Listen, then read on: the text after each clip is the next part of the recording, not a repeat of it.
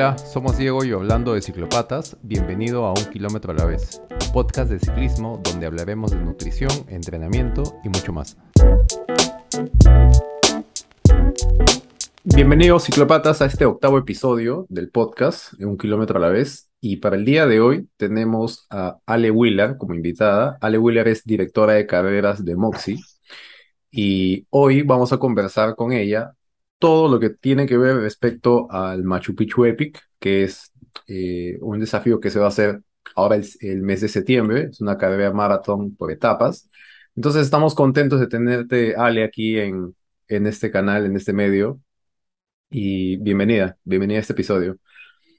No, gracias, Diego. Para mí es un, gusto estar eh, con ustedes y súper agradecida de la, de la difusión sobre la carrera. Genial, Ale. Ale, muchas personas, eh, ciclistas que por ejemplo ya, ya estamos eh, familiarizados con el tema de los eventos de, carrera de ciclismo aquí en, en, Perú, en Lima, conocen ya este, las carreras, por ejemplo, ya les resuena el nombre Moxie, ¿no? Pero de pronto para las personas que no lo saben, no sé si nos puedes como que contar un poco qué es Moxie, ¿no? O sea, yo sé que muchas personas han escuchado la palabra Moxie, tanto han visto los jerseys como ven los, digamos, en, en las plataformas sociales, eh, qué es Moxie, eh, qué, eventos, por ejemplo, tienen al, año, ¿no? Para que la gente pueda familiarizarse con ustedes. Nosotros empezamos como una academia deportiva enfocada principalmente en el ciclismo, em, pero poco a poco nos fuimos evolucionando y nos hemos convertido, eh, y nuestro foco en verdad es organizar carreras, ¿no?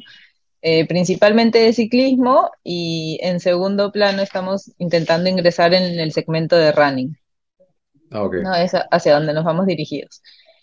Como meta, como Moxie, em, queremos traer eventos internacionales o lograr que los eventos locales tengan eh, un ámbito internacional, eh, con estándares internacionales de, de servicio, incluyendo eh, todo el tema de turismo interno y de desarrollo social en las zonas donde hacemos las carreras.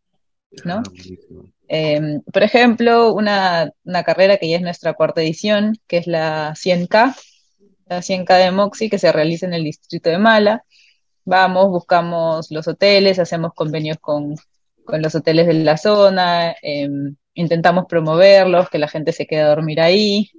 De hecho, que el, el staff mayormente que contratamos, em, intentamos también que sea toda la gente de la zona.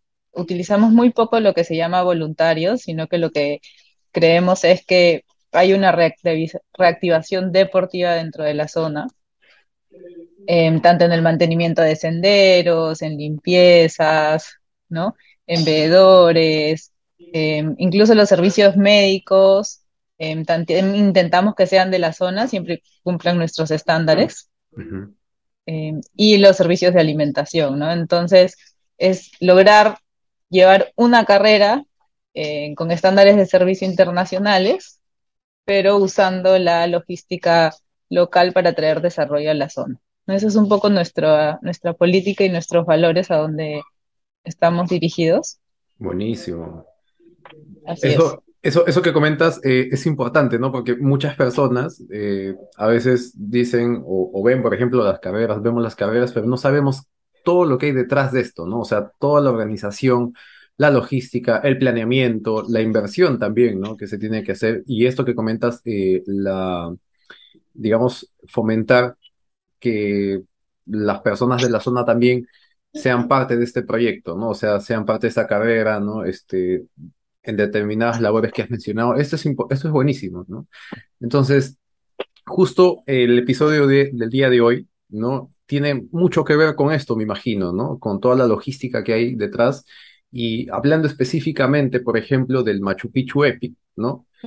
Cuéntanos un poquito más, o sea, de qué trata esta carrera, ¿no? Eh, más o menos podemos tener una vaga idea de que Machu Picchu Epic, ok, debe ser una carrera, pues, en Cusco, ¿no? pero de pronto no todos saben cuál es la magnitud y cuántos días es, eh, o sea, toda la logística que hay detrás, ¿no? O sea, ¿cómo, para empezar, cómo así nació la, Machu Picchu Epic, ¿no? Eh, ¿Cuántas ediciones ya, ha tenido? Y, y no sé, coméntanos un poco más. Claro, en verdad Machu Picchu Epic es un sueño de Daniel, de Daniel Roura, que es mi socio, y de Berman Voltuaf, que se encuentra en Cusco eh, también, de traer una carrera internacional, pero sumergida dentro del turismo local, ¿no? En, apalancándonos con, con una visita final a Machu Picchu. Entonces hubieron muchos años de investigación, fuimos casi cuatro años a ver rutas, probarlas, nos gustaba, no nos gustaba, en trámites con los ministerios de cultura, podemos llegar, pasar, dónde podemos ubicar las carpas. Entonces fueron cuatro años de, inversión, de simplemente ir cada cierto tiempo a Cusco, hacer las rutas, em, ver el mejor tiempo para realizarlas, que no se crucen con las carreras. Entonces ya de por sí, em, eso fue, fue fuerte para nosotros, ¿no? Una vez que ya diseñamos la carrera, porque queríamos hacer una carrera de cinco etapas, em, para podernos compararnos o comenzar a compararnos con las carreras internacionales como existen el Trans Andes Challenge. Eh, hay varias carreras en el mundo, por ejemplo, súper conocidas está, bueno, ya el Brasil Ride, está las, las Epic, ¿no? El Cape Epic, el Swiss Epic, que de hecho que son las carreras que actualmente los peruanos van a competir, ¿no? Entonces lo que quisimos traer es, ok, comencemos a crear una carrera con esos estándares internacionales para poder llegar a ser pues una leyenda del Dorado, un Transandes y estas carreras que te, que te comento, ¿no? Exacto. Em, pero integrando el tema de turismo, ¿no? Porque normalmente em, tú vas a una carrera, tienes un campamento base y haces como loops, ¿no? el, hecho de hacerlo así disminuye muchísimo la logística del competidor, pero en nuestro caso, al querer, bajo los valores que, que te dije previamente, es ir migrando también de pueblo a pueblo para lograr el desarrollo. Entonces, esta es la segunda edición de Machu Picchu Epic Cross Country Marathon. ¿no? Son aproximadamente 270 kilómetros que van a hacer los ciclistas con un desnivel positivo de 6.000 metros. ¿no?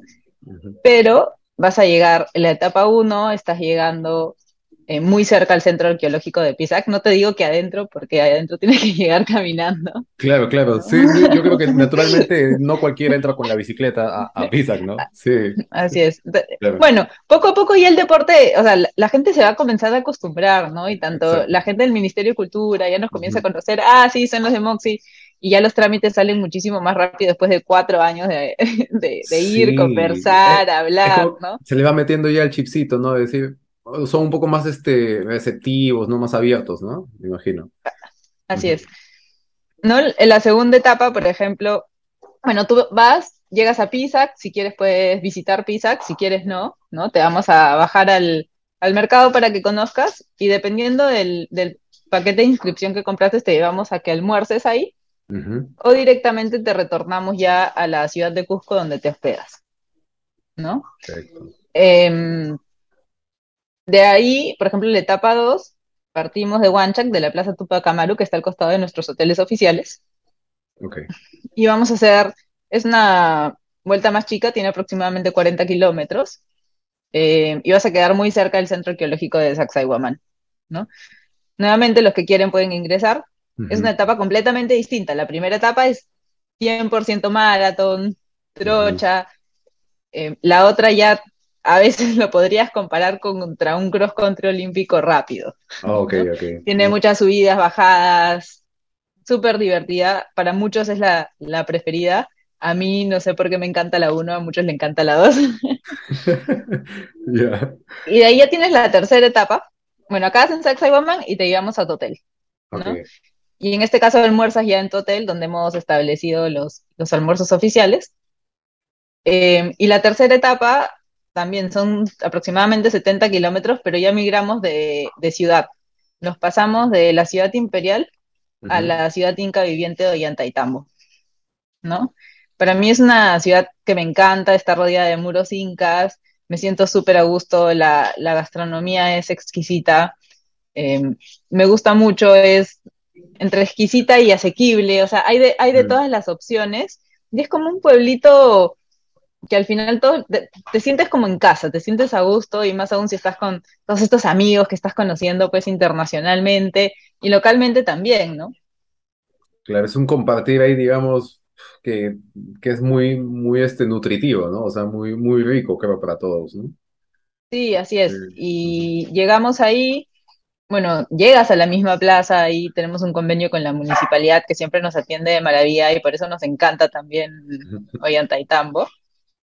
Y está la señora Carmen de Lapu Verónica que nos hace los almuerzos, que son espectaculares, te sirven unos bowls de piedra. Entonces es una combinación de, gastronomía con, con, ciclismo, con el desarrollo local.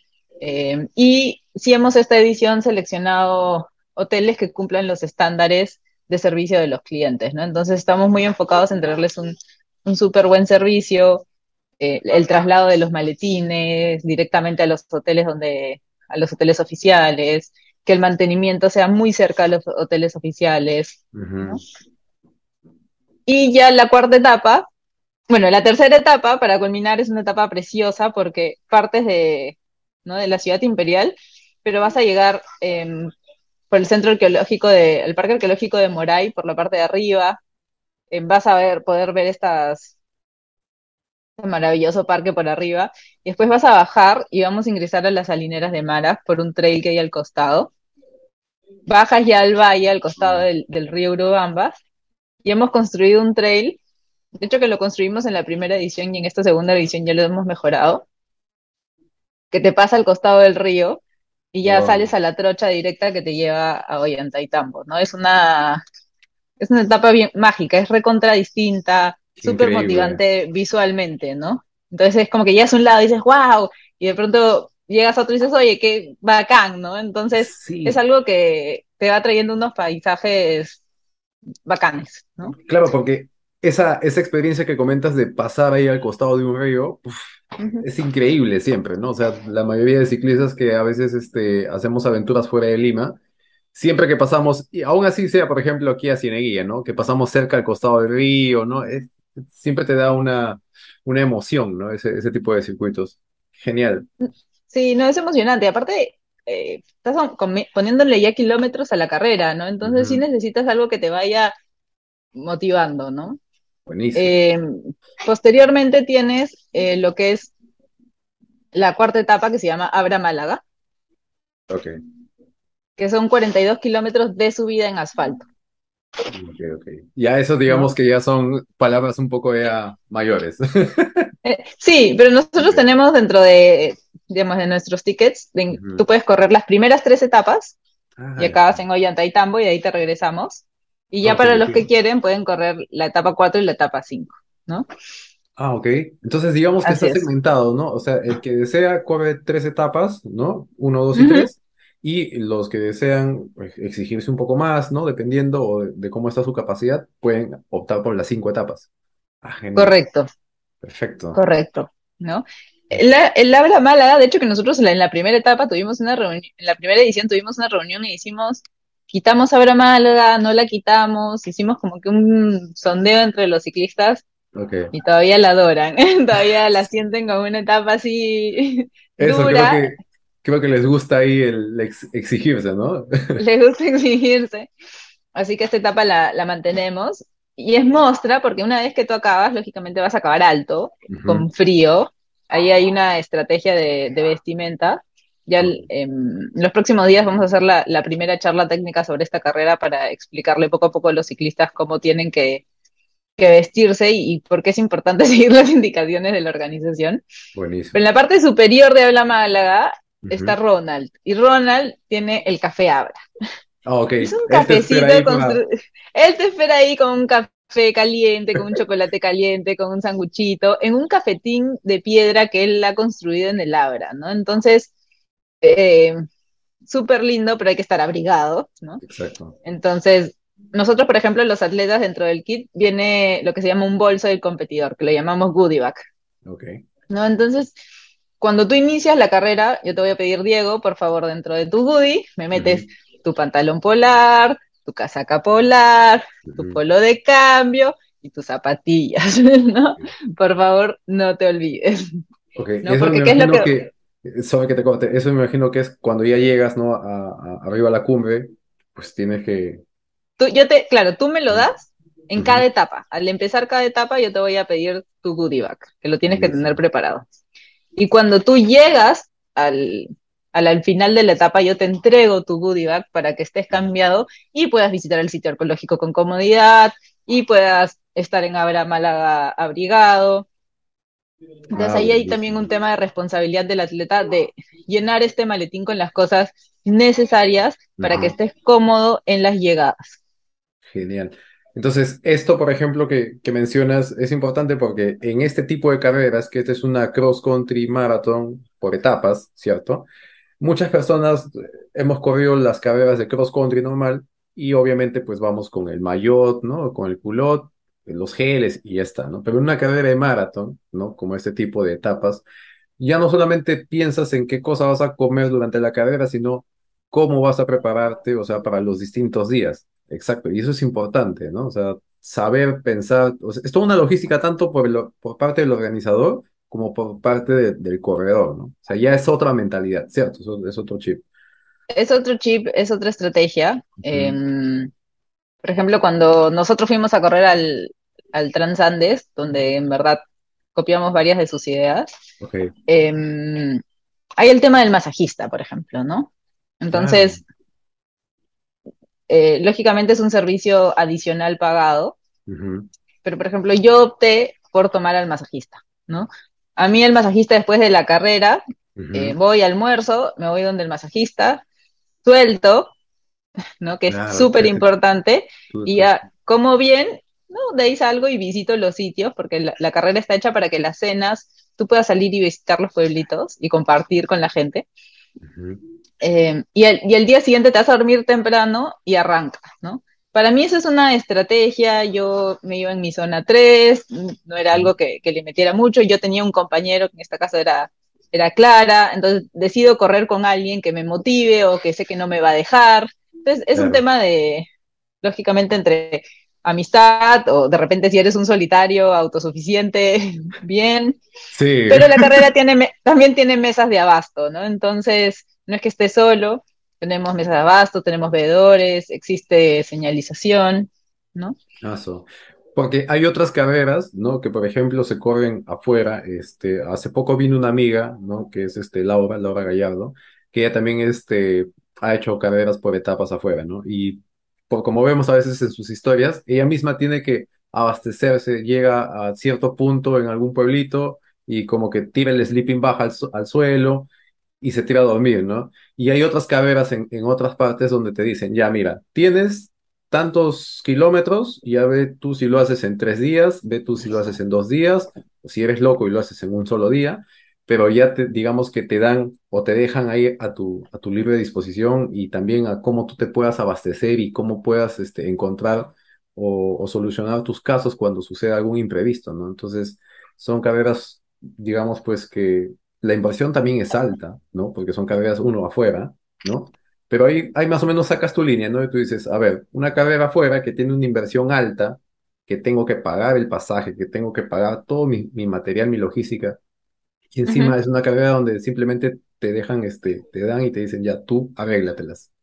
Entonces, yo creo que eh, este evento aquí, pues es casi es, casi un, lujo tenerlo, creo, ¿no? Porque ustedes están poniendo esta, esta parte del abastecimiento, las mesas de soporte, y es como que te da esa seguridad de que te están dando un tremendo desafío de cinco días y no te están dejando a la deriva, ¿no? Entonces, me parece, me parece buenísimo este, por parte de ustedes esta, toda esta organización que están haciendo.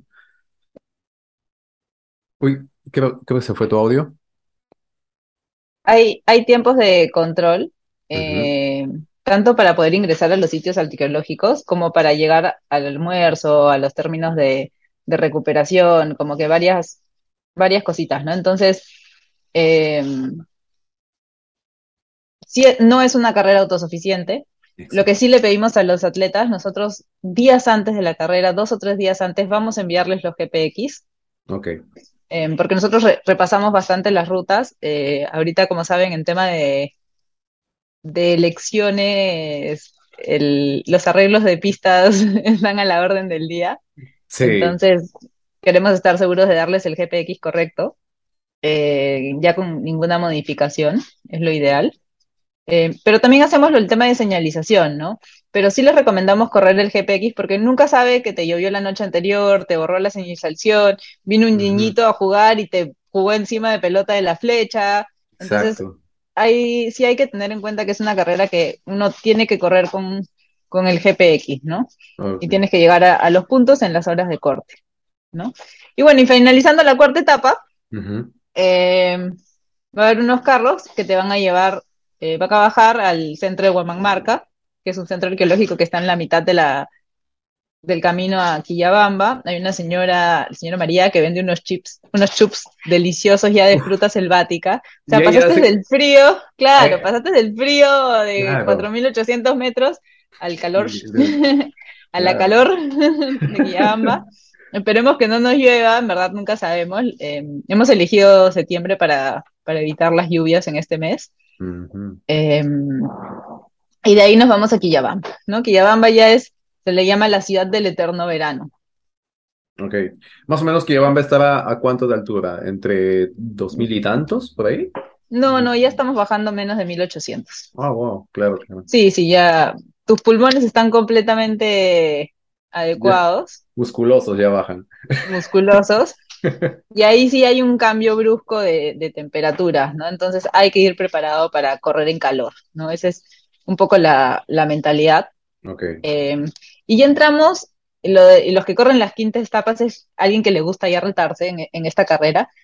Eh, y también es una carrera un poco más vivencial, porque ya entramos a los pueblitos de la selva, ¿no? Entonces, em, nos quedamos en, el hotel, ahí en, felizmente en, en Quillabamba hay un hotel que tiene, hasta ahora cumple con todas nuestras necesidades, se llama el Hotel Panorama. Ahí nos estamos hospedando todos los atletas y casi todo el staff. Em, ahí tenemos el almuerzo también. Eh, el, masajista también está ahí, el mecánico también está ahí. Em, y de ahí arrancamos casi a las 12 del día, del día siguiente, em, hacia la etapa final que nos lleva a las aguas termales de Cocalmayo en Santa Teresa. ¿No? Ok, ok. ahí les tenemos, dime. Y según lo que he estado viendo ahí en la, en la web, que por cierto, en, la página web de, ustedes de Moxie, eh, pueden encontrar todo el detalle, ¿no? Por cierto, los que, desean ahí eh, apuntarse al evento para, para este o de pronto ya para el próxima, la próxima edición. Eh, he visto que la última etapa tiene una subida también, ¿cierto? ¿No? Un, ascenso. La última etapa estamos modificando un poco el, ascenso. hemos modificado un poco la, la, etapa de la ruta 2 y la etapa de la ruta 5. debido a un par de construcciones en las carreteras. Entonces, hemos creado unos nuevos trails, no creado, pero hemos diseñado el, paso a través de otras, de otras rutas. Y la etapa quinta tiene una sorpresita al final que vamos a llegar a, a un Oroya que te va a trasladar a las aguas termales. Wow. Así es. Así que va a estar súper divertido. O sea, tiene un montón de sorpresas. Esta. Yo, yo creo que es uno de los eventos, ¿no? Por, por todo lo, por lo que te escucho este, hablar de, de, todos los hitos que, que, tiene este, este, este calendario de eventos. Yo creo que es una carrera, una experiencia única, ¿no? O sea, es, es como que la carrera del año para una persona. ¿no? Es como que vas, este, ustedes nos dan el mejor servicio de logística, etcétera, y lo único que tiene que hacer el rider es, obviamente, preocuparse pues por su, por su implementación pero es ir a, competir y es ir a disfrutar de todo lo que puede encontrar allá, ¿no? O sea, los puntos históricos, ¿no? Que bueno, está, increíble esto. No, es, a, mí me encanta y la premiación final pues las tienes ya, te metes a las aguas termales en la tarde-noche, eh, ahí es la premiación final, la disfrutas, ¿no? Eh, y después te trasladamos a, tu hotel ya en Santa Teresa, donde duermes. Y hay algunos que de ahí los llevamos a Machu Picchu, por eso la llamamos la, ruta de los dioses, porque, bueno, tienes todos estos hitos, como tú dices, y finalmente, em, todavía no podemos llegar a Machu Picchu rodando, pronto lo lograremos. Una etapa más, la etapa Una etapa más, la etapa 6. Pero por ahora nada, nos toca irnos en tren. Ok. Así que de ahí se les lleva a Machu Picchu, visitan Machu Picchu en, forma de tour. Y y de ahí se les retorna duermen en aguas calientes y se les retorna nuevamente a, a Cusco y los demás, los que caen en la, en la etapa 5, duermen en Santa Teresa y al día siguiente se los retorna a la ciudad imperial, ¿no? Genial. Entonces estamos hablando, eh, la carrera comienza el 19, ¿cierto? El lunes, lunes 19. Sí. ¿no? El 18 tienen que llegar para el recojo de, kits. Exacto. Para acreditarse. Y el 19 arranca la, la, carrera. Perfecto. O sea, yo creo que es como que una, una semana de desconexión completamente de, de Lima, de, de tu trabajo, lo que puedas tener, y es ir a disfrutar allá, ¿no? Una, una semana entera, ¿no? Estás como que te desconectas de todo, vas y compites y, disfrutas de todo el paisaje, de toda la experiencia. Sí, definitivamente, ¿verdad? Eh, a veces la gente no, no calcula la cantidad de esfuerzo que es para lograr hacerla. No solamente eso, sino en términos de transporte, de staff, de alimentación, de fotografía, Em, de acceso a los sitios, de coordinación con las municipalidades o comunidades, ¿no? Em, yo, yo me imagino que ustedes, por ejemplo, como organizadores del evento, yo creo que durante esos cinco días, creo que son las personas con, con más estrés o preocupaciones que los mismos corredores, ¿no? Eh, eh, es así que los corredores, digamos, solamente tienen que estar pedaleando, dosificando, etcétera, pero ustedes son los que tienen, ok, ya son, eh, no sé, pues la una de la tarde, ya son este, ya pasaron por el punto A, ya pasaron por, por el punto B, eh, el tema de la movilidad, que no se malogre la movilidad, qué sé yo, o si sucede algún imprevisto, ¿cómo lo solucionamos? es, todo un, eh, toda una chambaza que se hace detrás de, todo, de, cada evento, ¿no? Sí, no, e, es, brutal. siempre hay imprevistos, aunque no los, no los querramos. Pero nada, estamos recontra preparados y la idea es que nada falle, salvo el clima, que es algo que está fuera de nuestro control. Em, pero sí, todo el esfuerzo de la carrera va a que logres tener una experiencia em, e intentar que no sientas que hay algunos detallitos que falten, ¿no? Al final los atletas llegan súper cansados, dan lo mejor de sí y, y al final quieren un buen descanso, quieren comer rico, quieren estar en, que su maleta llegue al hotel, ¿no? Entonces, por ahí va el, va el enfoque y por ahí también va el servicio en esta edición, fuera de tener unas rutas alucinantes, ¿no? Lleva, para este evento, ¿solamente corre gente de Perú o también hay gente de afuera, de, otros países de, de Latinoamérica que se están apuntando? Esta es una carrera todavía chica, Em, aproximadamente somos 60 corredores, siendo el 50% del exterior hoy día, ¿no? Wow. Mira, con esto nos damos cuenta, o sea, ahora que mencionas que el 50% es de afuera, yo esperaría, ¿no? Que, por ejemplo, eh, más del 50% fuera de aquí, de, o sea, sean locales, ¿no? O sea, porque digamos, pues que apuestan, ¿no? Por carreras, eh, por el desarrollo también de, de, las carreras aquí, este, localmente, ¿no?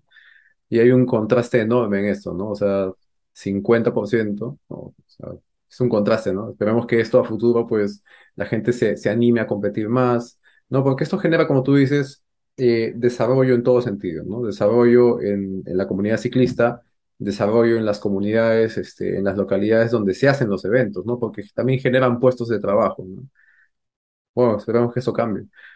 Sí, no, se generan, tú dirás la carrera es una semana, pero los puestos de trabajo se generan casi tres meses antes, la gente haciendo mantenimiento, recorriendo las rutas, ¿no? Eh, hay, un montón de, factores para que tú puedas correr bien, ¿no? Que no se ven, pero, pero existen, ¿no? Buenísimo, Ale. Ale, entonces, eh, no sé, creo que ya para, para llegar al menos al, cierre de este, de este episodio que esperamos que vengan muchos más con ustedes. Eh, no sé, cuéntale a la gente o qué nos podrías decir, por ejemplo, para que las personas se terminen de animar a competir en las carreras locales, ¿no? En este tipo de experiencias, ¿no? Por ejemplo, no sé, viene una maratón de acá el otro año, eh, ¿qué es lo que ellos necesitan o cómo deberían prepararse también para estas carreras, ¿no? Porque es importante. Em, sí, antes que todo, yo creo que es priorizar tu meta del año, ¿no? Yo creo que correr una Machu Picchu Epic, todos tenemos que hacer una carrera por etapas. Si eres ciclista, es algo que debe estar en tu mente. Em, y lo primero que, que nace, fuera de que digas cuesta, no cuesta, eh, vale la pena, no vale la pena, es decidirte inscribirte. Esa es la, primera meta, ¿no? Entonces ya sabes que estás inscrito y ya sabes que tienes que comenzar a rodar y a entrenar eh, para vivir la experiencia, ¿no? Eso es algo, eh, digamos, creo que es el primer paso, que es el tema de planeamiento, que todavía al peruano le, le cuesta mucho, ¿no? Le cuesta, somos del último momento, ¿no? ¿Y cuánto es el último día para inscribirte?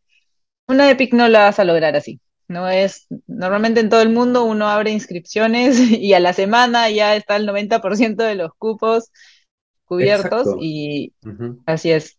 Eh, entonces la, planificación es básica, ¿no? Buenísimo. Sí, eso que comentas de que, por ejemplo, eh, ahora último recuerdo que para la Cape Epic se abrieron las inscripciones y el mismo día se agotaron, creo, todas las inscripciones. Creo que en cuestión de, de minutos se acabaron todas las inscripciones. Y la carrera era muchos meses más adelante todavía, ¿no? un año, con un año de anticipación la lanzan y se cierra la carrera al día siguiente de que abren las inscripciones. Y ellos son, si no me equivoco, tienen 1.200 cupos, o sea, realmente eh, es una carrera súper exitosa. Lógicamente ya tiene un montón de ediciones y tiene allá los competidores topes, ¿no? Estás hablando ya de una carrera UCI mundial, ¿no? soñamos lograr hacerlo, poner al Perú ahí. De hecho, que podemos hacer muchísimas cosas con la Machu Picchu Epic, o sea, se puede transformar en una carrera a nivel mundial e ir incrementando el nivel. Pero ahorita es lograr que el público local comience a apostar por una carrera por, por etapas, ¿no?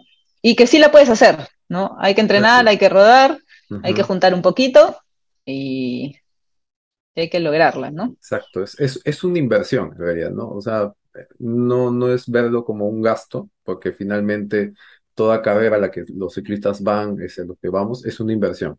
Es una inversión para, el, para la superación personal, eh, de pronto pues para dar un escalón más en, en, nuestra etapa de entrenamiento, ¿no? Y seguir empapándonos en este tipo de carreras, O sea, Dios quiera que más adelante, por ejemplo, este, no sé, el próximo año o de acá dos años, tres años, la Machu Picchu Epic sea o coja ya, digamos, un nivel de robustez para que puedan venir exponentes más altos, ¿no? O sea, ciclistas de talla mundial, por ejemplo.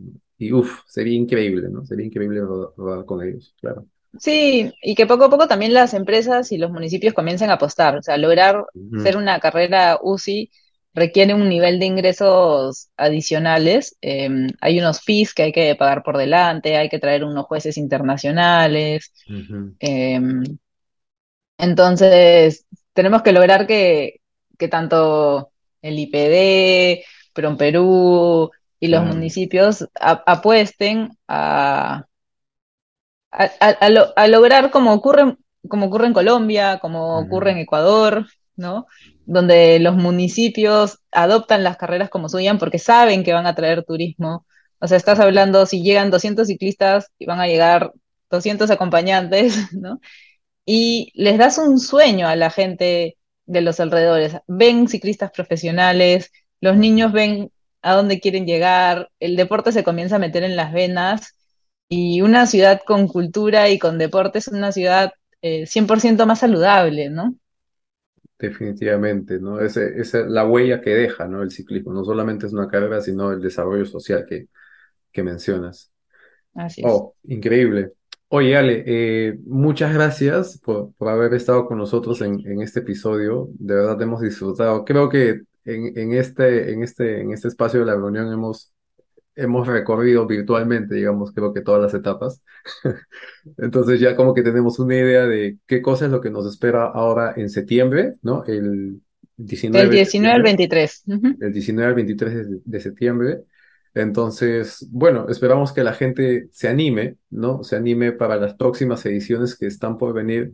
Y de pronto la gente que está por allá en Cusco también, pues, este, pueda, ¿no? Pueda estar, este, presente ahí al momento de la partida, ¿no? Porque de hecho que es una, una experiencia que vale la pena, creo, para cualquier ciclista acá peruano. Definitivamente. Bueno, Ale. Oye, muchas gracias. Entonces, ¿cómo los pueden encontrar ustedes en, en las redes sociales? Eh, estamos como MoxiPE o como Machu Picchu Epic. Ahí nos encuentran. Ok. Eh, también tenemos la web. En Instagram, en Facebook y también el canal de YouTube, ¿cierto? Donde tienen este, los resúmenes de las etapas, ¿no? En el canal de YouTube están los resúmenes de las etapas que están vinculados a nuestra web, que es moxie.pe. Ahí van a ver los eventos que tenemos, seleccionan Machu Picchu Epic y ahí en verdad entras a la web y están cargadas toda la información. Y de hecho que tenemos tarifas especiales con psicópatas, así que escríbanos ahí por, por WhatsApp y los atendemos. Perfecto, no, buenísimo, Ale. Bueno, entonces, eh, chicos de, de, la comunidad, ya saben que si están ahí para apuntarse, yo creo que están en esta semana para que de una vez digan, ya, ¿sabes qué? Voy, vamos, ¿no? Eh, si están este, en, buen, en buen estado de entrenamiento, anímense. Igual para las siguientes eh, ediciones, esperamos este, también poder traerles este beneficio. Bueno, Ale, creo que ya se nos, se nos va acabando el tiempo de, de la sesión y ha sido un gusto nuevamente tenerte con nosotros y nos vemos en un siguiente episodio. Igualmente. Gracias. Gracias, chicos.